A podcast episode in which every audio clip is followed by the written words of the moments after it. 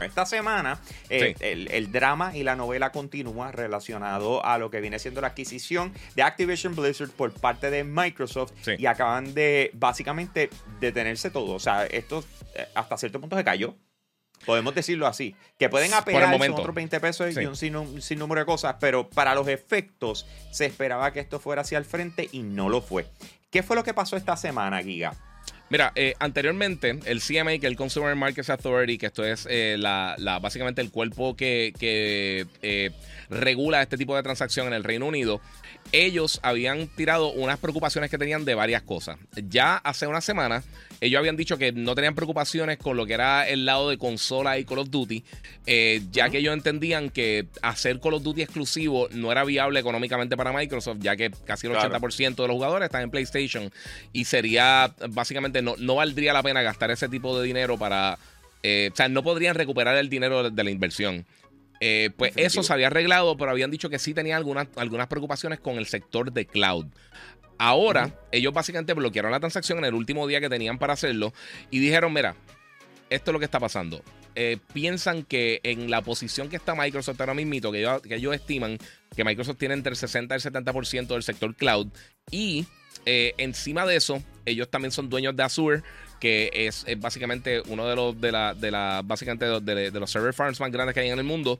Eh, y también son dueños del sistema operativo más popular por mucho que hay en el mundo, que es Windows y pues también Xbox. Pues que ellos tendrían, eh, al adquirir estas propiedades, no solamente Call of Duty, pero World of Warcraft, eh, Overwatch y todas las otras propiedades que tienen dentro de la bandera de, Activision Blizzard y King, eh, que le daría demasiado poder a, Microsoft y que afectaría la competencia. Tanto futuras compañías emergentes que podrían salir en el futuro en el sector de cloud, compañías existentes y también podría afectar al consumidor dándole menos opciones, menos innovación y obviamente también aumentando los precios eventualmente de, sus productos, que es algo que ellos eh, temen que podría pasar y para eso que están estas organizaciones. Eh, yo, una de las cosas que me, parece interesante y yo creo que tenemos que resaltar es que acuérdense que no le están bloqueando nada a Xbox, le están bloqueando a Microsoft. Vamos a, vamos a estar en la misma página. Microsoft como compañía, ustedes lo saben, es de las más poderosas del planeta.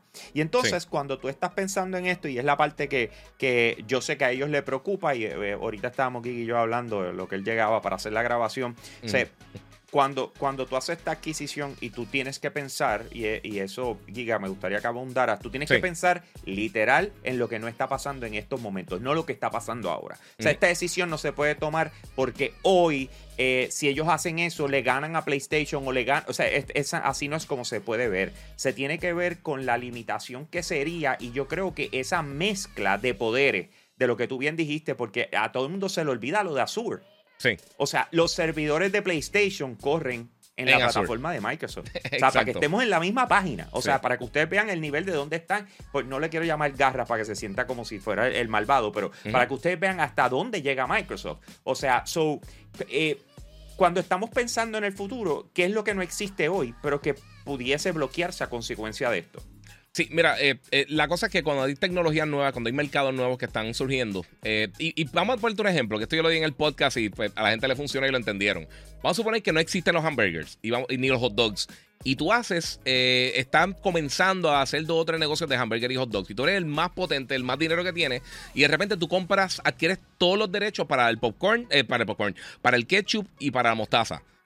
Tú tienes todos los derechos para eso entonces eso podría afectar más adelante que otras compañías pudieran llegar eh, en otro momento a hacerlo. Si tú tienes el poder adquisitivo que tiene Microsoft, el miedo que tiene el CMA y que hasta un punto también tiene la FTC, que también están demandando para bloquear la transacción en, Estados Unidos, eh, ellos lo que están diciendo es, mira, ahora mismo quizás no existen todos estos eh, competidores principales que podrían entonces retar a Microsoft en el sector del cloud gaming, específicamente del cloud gaming.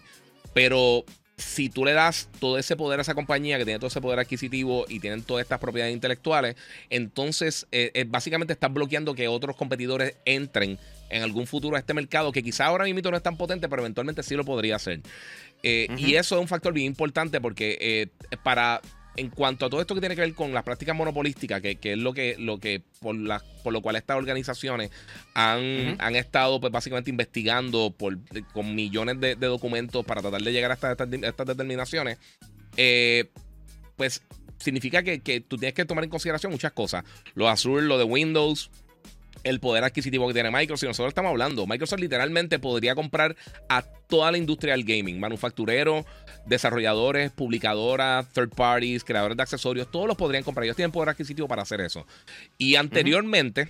Microsoft ha tenido problemas ya con, demandas eh, de, también de monopolística en cuanto al sector de las computadoras, de, varias cosas. Ellos, ellos han estado varias, en, varias situaciones ya con, con diferentes gobiernos en diferentes partes del mundo peleando por este mismo tipo de cosas. Y recientemente también y, yo te lo mencioné muchas veces, cuando el día que se anunció la transacción de Activision, Blizzard y Microsoft, ese mismo día, el presidente de los Estados Unidos dijo que ellos iban a tomar una mano dura contra eh, las adquisiciones de lo que llaman el Big Tech. Estas compañías gigantescas que básicamente se están convirtiendo en estos conglomerados que son más grandes a veces que hasta los gobiernos.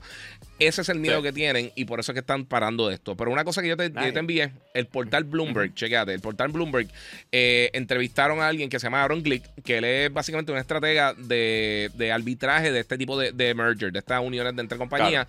Y él lo que dijo es esencialmente nunca ha habido eh, una, un, un appeal, una una apelación. Una apelación eh, exitosa eh, contra Estados Unidos, eh, contra el Reino Unido en este tipo de decisión y que no, no aparenta haber un paso adelante para Microsoft. Esto fue lo que él dijo en, el portal de Bloomberg, que es uno de los portales financieros más importantes. Y Giga, te pregunto, a consecuencias de eso, digamos, se cayó, no hay ni un minuto de break. ¿Qué hace? ¿Para dónde va Microsoft ahora? O sea, ¿cuál debería ser el empuje ahora de ellos? ¿Otra adquisición o qué? Mira, yo siempre lo he dicho, ellos tienen propiedades intelectuales, ellos tienen el talento, tienen que reorganizarse. Tienen que reorganizarse porque ellos tienen el potencial para poder estar compitiendo contra Nintendo y contra PlayStation. Lo que pasa es que no han sabido manejar bien su estudio. Ellos tienen a Bethesda que tienen un montón de, de, IPs bien importantes. Tienen los IPs que ellos tenían anteriormente como Gears of War, Halo, Forza, etcétera, etcétera tienen que desarrollar eso. como lo ha hecho PlayStation, como lo ha hecho Nintendo por décadas y décadas. Ellos tienen el talento, tienen el contenido, tienen que pelear. Ahí se puso fino, ahí se puso fino y no dijo lo que dijo tras bastidores de que tenían que votar a Phil Spencer. Ah, votando a Phil Spencer. Ah. yo, yo lo movería, yo lo movería.